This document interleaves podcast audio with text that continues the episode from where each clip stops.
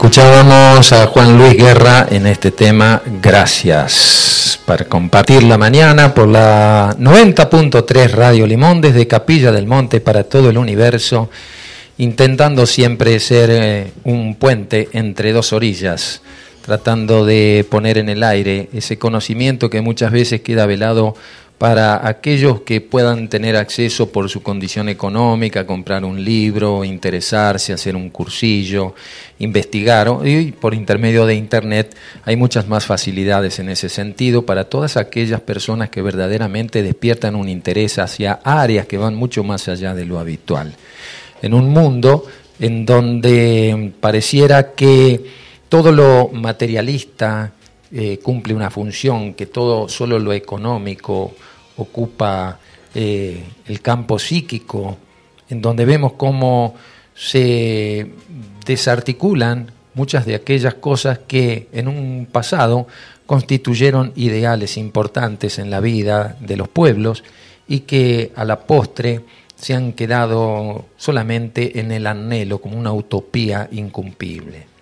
Pero más allá de eso, y paralelamente como en una especie de mundo subjetivo, suceden cosas en esos planos abstractos o en eso que podríamos denominar la realidad abstracta.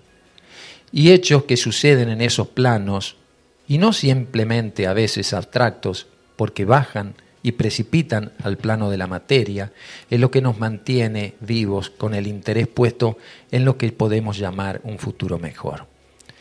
El trabajo que hace la jerarquía con relación a ese despertar de conciencia es verdaderamente importante. Si nosotros pudiéramos mensurarlo, pudiéramos medirlo, nos asombraríamos la asistencia que tenemos desde esos planos para que el hombre salga de la ilusión del maya y empiece a involucrarse en una vida desde otra perspectiva, tratando de saber cuál es el propósito de su existencia, quién es en realidad, a qué venimos a la vida.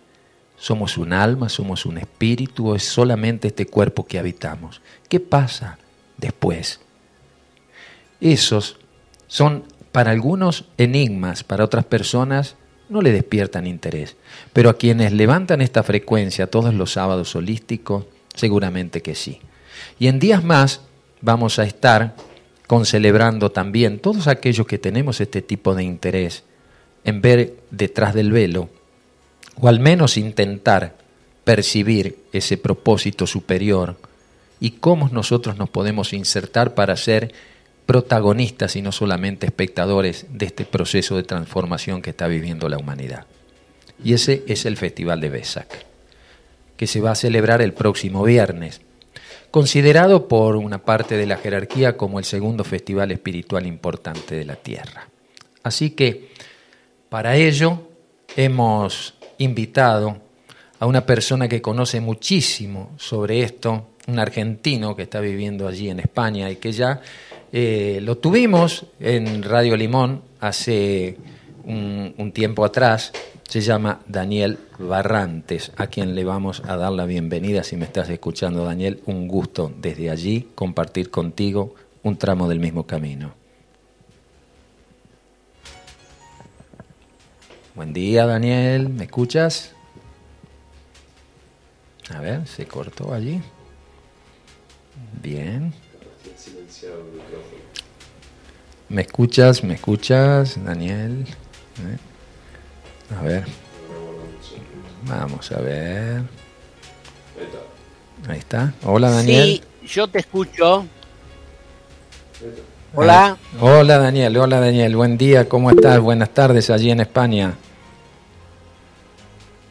Hola, ¿qué tal Oscar? ¿Cómo estás? Un gusto estar aquí contigo de nuevo en Radio Limón y para un evento tan importante como el Festival WESAC o BESAC, eh, dispuesto a conversar contigo y con los oyentes.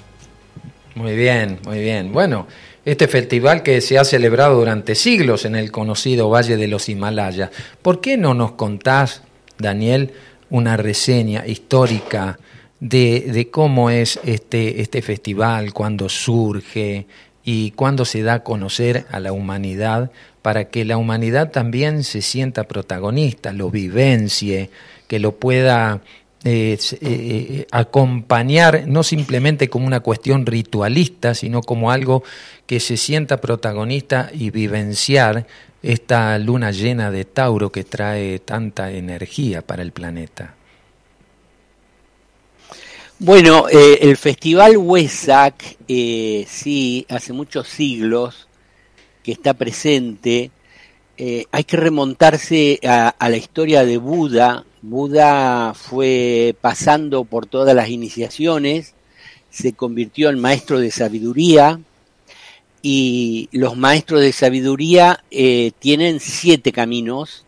Uno, un camino es el servicio en la tierra, pero otros caminos son, van más allá de la tierra y algunos son cósmicos, otros son de regentear un planeta, hacer un logos planetario.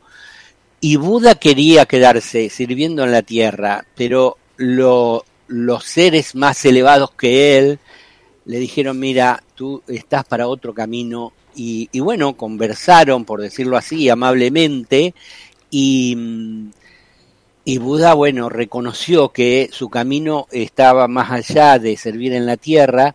Dice, yo amo tanto la humanidad que quiero volver, quiero volver. Y entonces eh, le concedieron que volviera a la tierra.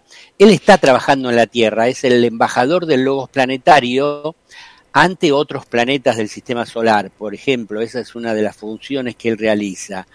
Entonces, como él amaba tanto a la humanidad y quería volver, le permiten volver en, en el plenilunio de Tauro.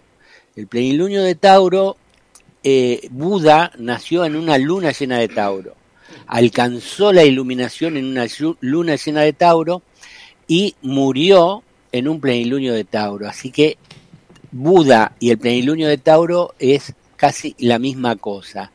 Entonces, este, como te decía, le permitieron volver y él vuelve en cada plenilunio de Tauro trayendo energías de tipo superior, cósmicas, y, y las, las, las hace bajar en el momento exacto en un valle en el Tíbet donde se congregan todos los maestros en, cuerpos espirituales.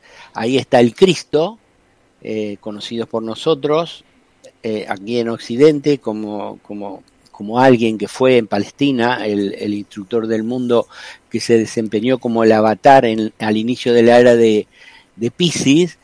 Y después están todos los maestros de los siete rayos, discípulos avanzados, iniciados, y están todos ahí, realizan unos cánticos y unos, y unos movimientos geométricos em, antes del momento exacto de Wesat y en el punto exacto del plenilunio eh, aparece Buda flotando en el cielo y transmite la bendición que Cristo recibe y, la transmite a todos los maestros que están ahí reunidos y luego eh, se difunde a toda la humanidad.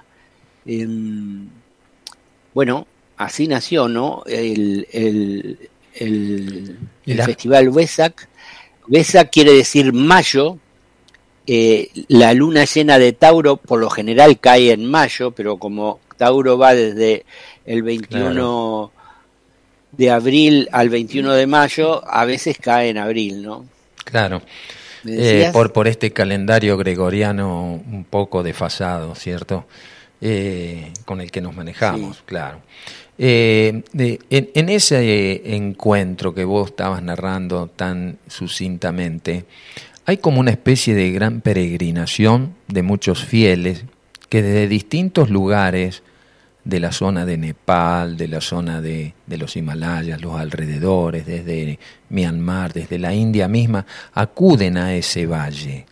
Lo hacen en forma física, ¿Y cómo puede hacer un occidental, por ejemplo, para situarse en forma abstracta a través de, su energía mental, a través de, su energía espiritual en ese día y en esa hora?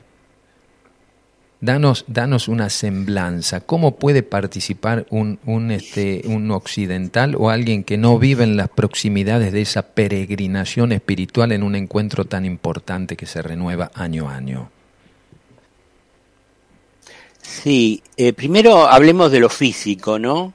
Hay este, una serie de documentales sobre las distintas religiones del mundo que hizo Albert Falson, un cineasta neozelandés, creo, y salió en la televisión argentina el que correspondía a, al budismo, a Buda, algo así, y él eh, graba una expedición desde Tailandia yendo por la transiberiana, algo así, transhimaláyica, que es una carretera que en aquella época era de tierra, ellos van con un camión y llegan al valle de Huesac y ahí se reúnen muchos peregrinos de la zona, como bien, como bien dices, eh, decís vos, y mm, eh, digamos, en los en los planos externos están los peregrinos meditando y haciendo oraciones y en los planos internos ocurre lo que te mencioné antes. Y yo conocí, por ejemplo, a un a un brasilero, un pintor de acuarela muy elevado de, de Florianópolis, un maestro que da muchas clases maravillosas, y él dijo que se unió con un grupo de alemanes, italianos, ingleses y españoles y fueron hasta, hasta Nepal. En Nepal toman una, una avioneta que cruza los Himalayas y, los deja del otro lado y de ahí fueron caminando varios días hasta llegar al valle de Huesac. Lo que hay que decir es que ahora hay, hay caminos pavimentados, pero el día de Huesac y en el valle de Huesac está la policía china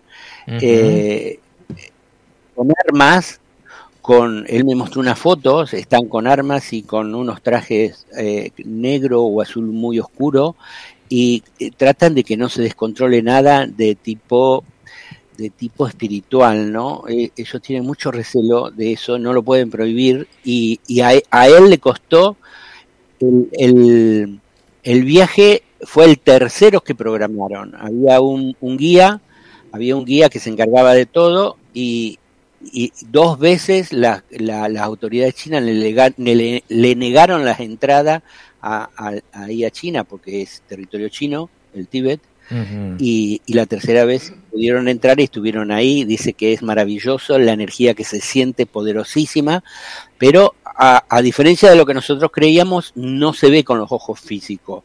El ceremonial se realiza en los planos internos, a nivel etérico tal vez, y, lo que también hay que acotar es que Alice Bailey, Alice Bailey que recibió los libros del maestro tibetano, los libros azules, ella soñó dos veces con el Festival Wesak tal cual como se describe. Y, y ella todavía en esa época era una, una ¿cómo decir? Era miembro de la religión protestante de, Inglaterra, no me acuerdo cuál es, y no tenía nada que ver con el esoterismo. Cuando entra en contacto con el esoterismo y le relatan lo que es Huesa, dice, yo lo viví, lo viví como un sueño lúcido por dos veces, ¿no? Y bueno, esas son anécdotas para ver cómo, cómo, cómo viene el asunto, cómo está tan anclado ahí en Oriente eh, la idea del Festival Huesac. estaba investigando. ¿Y vamos al interno? Sí, adelante. Sí. No, no, pregúntame un poco más de esto y después vamos al interno cómo participar. Bien, eh, me gustaría que desarrollé, porque ya te formulé la pregunta a lo interno. Dijiste primero, bueno, lo físico, compartís esta experiencia de Ali Bailey y, este, y, y, vamos a que la gente se sienta partícipe de esto ya sea a través de una meditación, a través de sus propios rituales. Es decir, yo creo que la intención es fundamental, ¿cierto? Más allá del método que podemos utilizar para sentirnos también acompañando este momento tan importante. La intención eh, es fundamental, como, como bien vos decís, y hay que saber el horario, el horario. Este, ¿Lo tenés el horario? Creo que es a las el horario lo, lo, estaba buscando acá, pero lo he guardado en algún lado y no lo encuentro. El horario es a las este es a las 13 y 33, creo, del día viernes 5 eh, de mayo. Estamos hablando de horario de Argentina. Sí. A las 13 y 33, ¿no? Entonces, este, uno tiene la intención de conectar con ellos, pero la conexión con los mundos espirituales se da siempre en el silencio, en el silencio de nuestro ego o en el silencio de nuestra personalidad que no es fácil de lograr ese silencio. Ya hasta, lo creo. Hasta, hasta hace pocos años, yo te diría hasta que hasta un año, nosotros veníamos y seguimos realizando la meditación que provee la, la Fundación Lucis, la Lucis Trust, que, que, fue la organización que fundó Alice Bailey y la Escuela Arcana, sí. que es una meditación con, un, con visualización, de ir conectando hacia arriba y luego descender con las energías presentes ese día de cualquier plenilunio. Y en WESAC nosotros lo que le agregamos es eh, ocho minutos antes y ocho minutos después, le agregamos un silencio para conectar con todos aquellos grandes seres que están reunidos en el Valle de Huesac. Y, pero este año, este año vamos por más, vamos por más porque en los últimos tres años que desde que estoy acá en, en, en, España, hemos estado investigando con mi esposa Carmen a, a muchas personas de distintas corrientes espirituales y, y, no espirituales, pero que ponen el énfasis en el, en el silencio y en la contemplación que la contemplación para nosotros lo esotérico es la serena expectación, claro. tal como nos planteó Vicente Beltrán Anglada, ¿no? Uh -huh. y, y, entonces este año hemos postado fuerte y vamos a realizar el, el, programa de radio de Sirviendo a la Humanidad el viernes de 8 y 30 a 9 y 30, va a salir al aire, y después hemos planteado tres meditaciones de una hora de silencio. Una primera de 10 a 11, una segunda de 13 a 14, que en, en las 13.33 o 35, no me acuerdo bien exactamente, es el momento exacto del plenilunio, y una tercera de 17 a 18. Es decir, eh, el maestro tibetano siempre dijo que 12 mm, horas antes y 12 horas después eh, uno se puede reunir a meditar y conectar con esos grandes seres en el momento de Huesa, pero si se puede en el momento exacto sería sería bueno, ¿no? Entonces, mm. este, nos planteamos estar por tres veces una hora en silencio y mm, vamos a hacerlo a través de Google Meet. Eh, ya vamos a pasar el enlace y, ¿Y qué pasa con el silencio? Sobre todo si es un silencio grupal. Así que cuanto más personas participen sería mejor. En el silencio eh, te cuento por mi experiencia y la de muchos otros, eh, en el programa Sirviendo a la Humanidad estamos hablando de esto, del silencio que se genera a través de la atención, de una atención profunda. La atención, vivir atentos las 24 horas del día, eh, tanto a lo que ocurre afuera como dentro, eh, que es la primera regla del Agni Yoga, la atención genera silencio. Y en el silencio, por mi experiencia, cuando dejan, el cuerpo está completamente relajado y prácticamente es como que no existe, ¿no? El emocional está tranquilo, está tranquilo como nunca lo hemos tenido, mm. y los pensamientos se logran acallar, a veces aparecen de nuevo y a veces desaparecen, pero cuando uno logra un silencio de bastantes minutos, ahí en ese silencio aparece una inmensidad increíble, eh, una, plenitud, una alegría, y se dice que se conecta con el ángel solar y también se puede conectar en el silencio, es necesario que haya silencio para conectar con el maestro que te corresponde a ti por tu vida y tu trayectoria. Eh, y también el silencio es la llave que abre las siete puertas de Shambhala. Eso hemos hecho algunas presentaciones sobre este tema de la importancia del silencio, silencio discipulado, se llama el video que tenemos ahí en el canal YouTube. Y, y bueno, no tenemos experiencia como nuestro hermano mayor Vicente Beltrán Anglada de, de tener contactos con el maestro, tener contactos con su ángel solar, pero sí que intuimos que toda esa, esa realidad espiritual trascendente se encuentra a través del silencio, ¿no? Entonces dijimos, bueno, qué mejor que eh, hacer la apuesta de mantenernos una hora en silencio en formación grupal y ver lo que ocurre.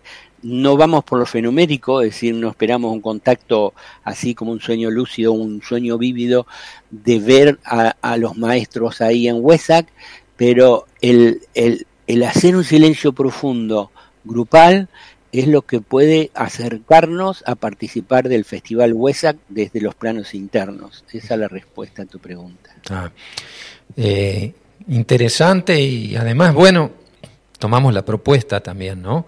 Teniendo en cuenta que este, ya nos diste la hora, a las 13.33, 13.35 aproximadamente sería el momento de, del plenilunio. ¿Por qué el plenilunio para estas celebraciones? Amplianos un poquito ese concepto.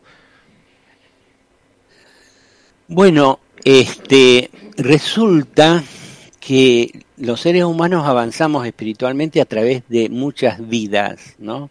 Morimos después de un descanso en el de Bachán o en el cielo de los cristianos, vuelve el bichito de volver a tener la experiencia en el plano físico, vuelve, volvemos a nacer, y entonces de vida en vida, vida en vida, vamos avanzando espiritualmente, ¿no? Hasta que nos convertimos en maestro de sabiduría. Bueno, eh, vivimos en un planeta Tierra y hay un espíritu, que se, se le llama el logos planetario, que controla todo el proceso evolutivo dentro del planeta Tierra. Pero resulta que esa entidad, el Logos Planetario, tuvo una, una anterior encarnación en la Luna, en la Luna como un planeta, y fue un, un proceso evolutivo que dicen que fracasó o tuvo que terminarse antes de tiempo, y la Luna queda sin vida porque el espíritu planetario se retira y se introduce en lo que es ahora el planeta Tierra. Entonces la luna es, eh, perdonen la palabra, pero es como un cadáver, es decir, es el cascarón físico de una entidad planetaria que antes vivía ahí. Y nosotros vemos que cuando los cuerpos descartados, eh, el alma descarta un cuerpo, ya sea el cuerpo de un ser humano o de un animal, eh, se entra en putrefacción, entra a emitir em, energías, em, digamos, retrógradas, densas, con olor feo, ¿no? Conocemos densas, claro. Y entonces este, la luna está emitiendo esas energías densas hacia la Tierra. Entonces, en, en el momento del plenilunio hay un alineamiento entre el Sol, la Tierra en el medio y la Luna a la derecha, por decir así. el Sol a la izquierda, la Tierra en el medio y la luna a la derecha. Como están alineados, el sol ilumina toda la luna y de ahí que vemos la luna llena. Y las energías densas son expulsadas por la energía del sol, que es energía muy elevada, es lo más elevado que hay en el sistema solar, son expulsadas lo más lejos de la Tierra que, que se pueda en todo el mes. Y entonces ese es el momento más adecuado para realizar meditaciones eh, de conexión con las constelaciones, como en cada, en cada signo astrológico hay un momento de plenilunio y entonces eh, es el momento que se elige para meditar, ¿no? Mm. Y en el caso de, de la jerarquía planetaria, te escuché hablar de jerarquía, que son la logia de maestros, los grandes maestros de la Tierra, todos los meses en plenilunio se reúnen y hacen una meditación, una meditación y, reciben la energía de la constelación que rige ese mes.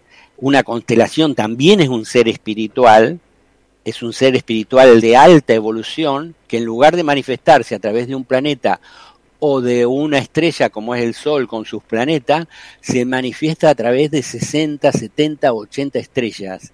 Así están constituidas las constelaciones. Entonces, los Shambhala y los maestros de sabiduría reciben esa energía y la distribuyen a la Tierra, ¿no? Y en el caso de Besak o de Penilunio de Tauro, además de lo que normalmente se reúnen, participa Buda, que es el, el embajador del planeta Tierra en otras en otra en otros planetas y que también tiene otras funciones que desconocemos de conexión con el cosmos, ¿no? Para, para la mm. Tierra. Por eso se, eh, es en plenilunio donde se realizan estas meditaciones. Sí, inclusive, bueno, siguiendo algunas de las sugerencias de Alice Bailey en todo lo que es la obra arcana, eh, sugiere que todas aquellas que se personas que se sintonizan o nos sintonizamos con este tipo de, de prácticas espirituales, eh, dos días antes, el día de plenilunio y dos días después, el individuo, la persona puede entrar en una especie de ayunos, abstinencia de energía sexual, es decir, entrar en una preparación para que esas energías también puedan ser depuradas en nuestro organismo, es decir, como una analogía de lo que sucede a la tierra, el hombre como el cuarto reino, acompañando ese proceso también de depuración, de ir, de limpieza de todas estas energías densas con las que nos toca a veces tener que lidiar. Y buscando. Sí, el ayuno. Sí. Eh, buscando, no, no, dale adelante con el tema del ayuno porque es un tema que, que a veces la gente le interesa. Hay, hay que tratar de, de, de, que, de no fanatizarnos con el ayuno. Hay gente que hace ayuno intermitente, cinco días a la semana, por ejemplo, y hace ayunos de un día o dos días y, sabe lo que es el ayuno. Eh, no es abstenerse de, de, tomar nada, sino que se pueden tomar líquidos, jugos. Claro. Eh, eh, comida sólida no. pero bueno, es decir, hay que hacer, saber hacer el ayuno. Yo digo que no se pongan a hacer ayuno así sin control, sin haber estudiado algo de, lo que es un ayuno, ¿no? Y, al ayuno físico eh, también se le puede agregar el ayuno emocional y mental. Correcto. El ayuno, el ayuno emocional y mental es mantenerse en silencio de emociones y de pensamientos.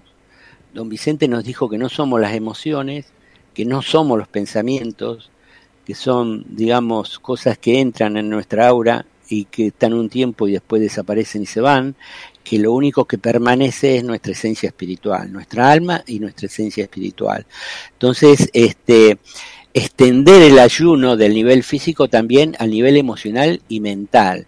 Claro que como nosotros estamos acostumbrados a que los pensamientos y las emociones nos invadan, bueno, tratar de estar atento esos cinco días de manera tal que haya la mayor cantidad de silencio posible, ¿no? Mm y eso nos prepara, nos prepara, nos purifican los tres cuerpos y nos prepara para la meditación en el momento de Besak. Mm. Uno de los puntos que aborda precisamente Alice Baile con relación al Festival de Besak eh, es comprobar, dice, o corroborar que Cristo existe físicamente entre nosotros desde su supuesta partida. Eh, a veces pareciera una cosa muy lejana, si no tenemos una plasticidad mental y un corazón abierto para interpretar que la vida continúa más allá de las formas, pero, a, pesar, a pesar de todo esas cosas suceden, suceden porque bueno, en las reapariciones que tuvo posterior a su partida física, el mismo Jesús ya este, con la energía del Cristo permite manifestarse en una forma física y en alguna oportunidad muchas personas hemos tenido esa, esa experiencia, algo verdaderamente místico y hasta difícil de describir, porque uno puede este, interpretarlo como una especie de alucinación, de imaginación, de fanatismo, a lo mejor que se pudo haber exacerbado y la mente crea esto, pero es una realidad que esto está en la Tierra. Y muchas personas ya lo han podido comprobar. ¿Tu apreciación, Daniel? Que sí, que sí. Este, te, voy a hacer una analogía, ¿no? Este, nosotros nos sentamos en, en, el, en, el living, en la sala de nuestra casa y miramos la televisión y te pasan las noticias. Y las noticias te la, te la pasan y te las cuentan como la cadena noticiosa eh, lo quiere hacer, ¿no? Claro. Pero ¿cuántas veces un hecho que ocurrió en tu zona, en tu ciudad, te la cuentan de una manera y, uno dice, no, no pasó así, pasó de esta otra manera, ¿no? Eh, porque yo estuve ahí, porque yo estuve ahí.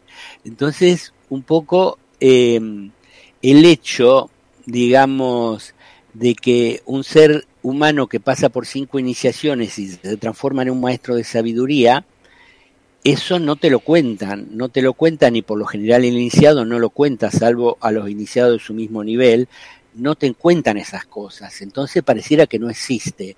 Los maestros de sabiduría, eh, fue Blavatsky la primera en estos tiempos que habló de los maestros de sabiduría, que son la consecuencia evolutiva del ser humano, es un maestro de sabiduría, y bueno, y ellos tienen grupos en los planos internos que entrenan a, seres humanos que están preparados, y hay una actividad, en, al grupo de un maestro se le llama una rama, o grupo de un maestro, y hay siete ramas principales y 49 ramas secundarios, eh, de acuerdo a siete rayos, y, y el que, el que va ahí a entrenarse espiritualmente en una rama sabe que eso existe.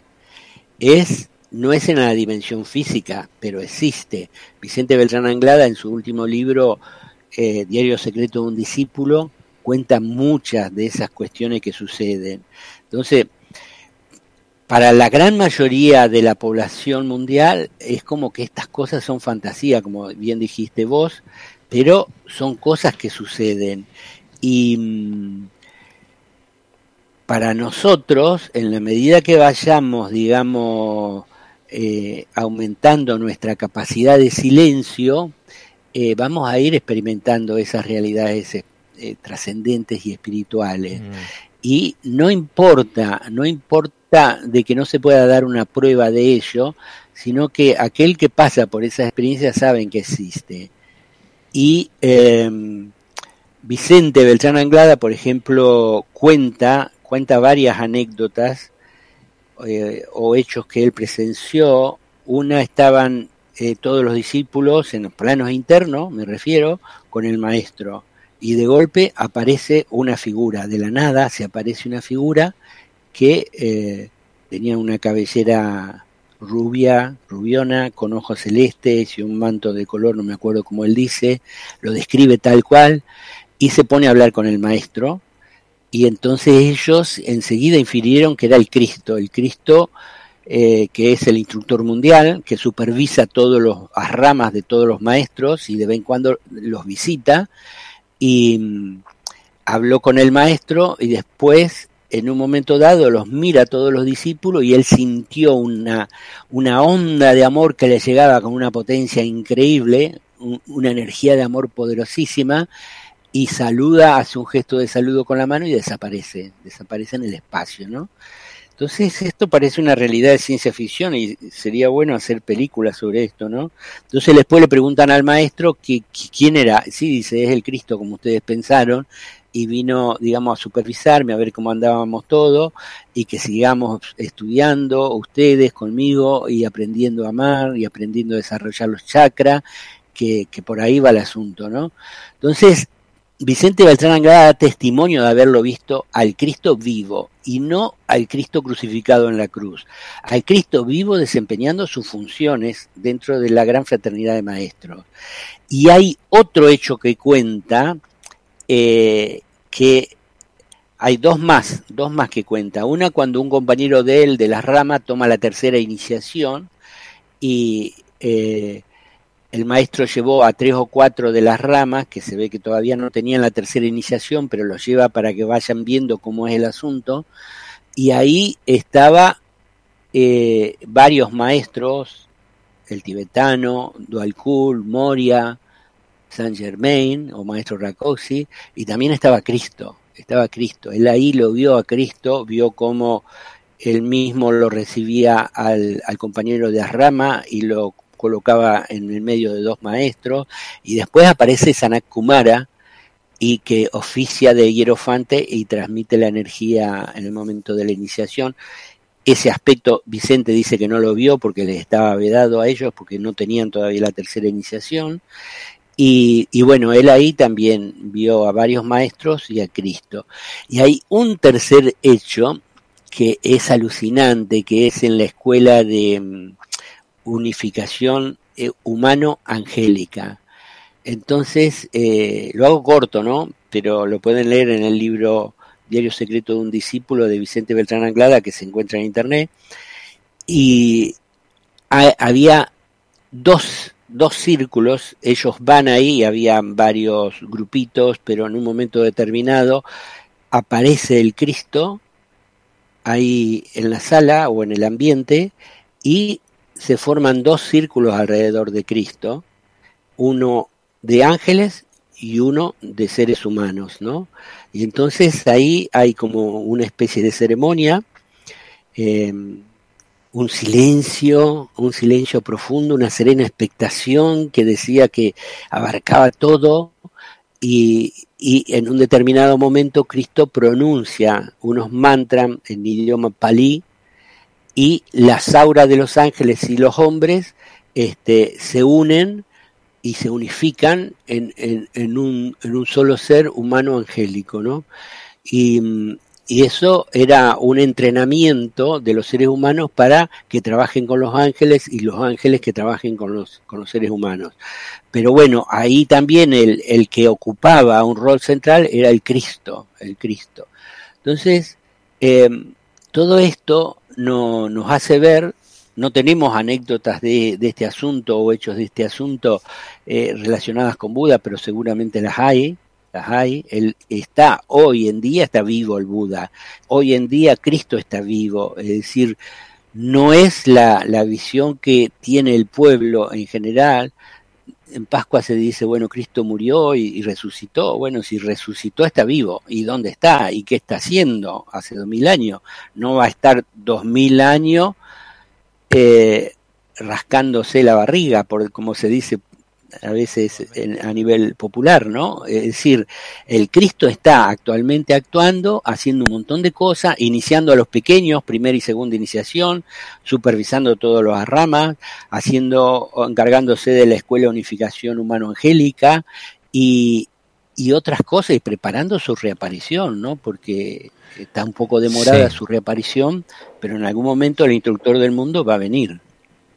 Eh, eh, importante esto que estás diciendo, Daniel, porque más allá de ser un, sentimiento personal, eh, entiendo que debe ser parte de una misión de vida de todos aquellos que estamos de alguna manera insertos en estas vertientes del, del trabajo que venimos a hacer a la tierra como humanos encarnados, de la anunciación de su llegada, tal cual él lo prometiera en su momento, y como que quedó allá en el tiempo, suspendido, tal vez muchas generaciones antes lo aguardaron y ese hecho no sucedió o sucedió y no fue percibido. ¿Y en qué momento estamos ahora como para poder nosotros eh, vivenciar esto? Eh, como una misión de vida también preanunciar su llegada, estar atento, estar preparados como en algún momento él lo dijo antes de su partida física en aquel momento. Te dejo esta pregunta y vamos a una pequeña pausa musical para permitir a la audiencia también hacer algunas cositas allí en su hogar y retornamos con tu respuesta. ¿Te parece bien, hermano? Muy bien. Bien, es breve.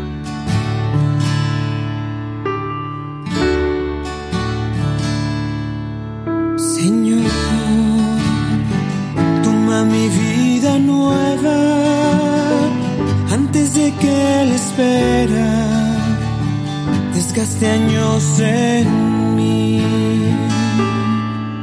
Estoy dispuesto a lo que quieras, no importa lo que sea, tú llámame a servir. Llévame donde los hombres necesiten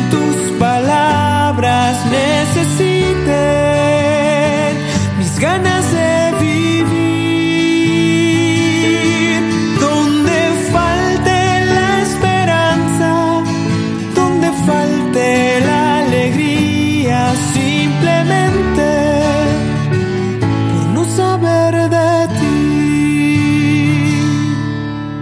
Te doy mi corazón sincero.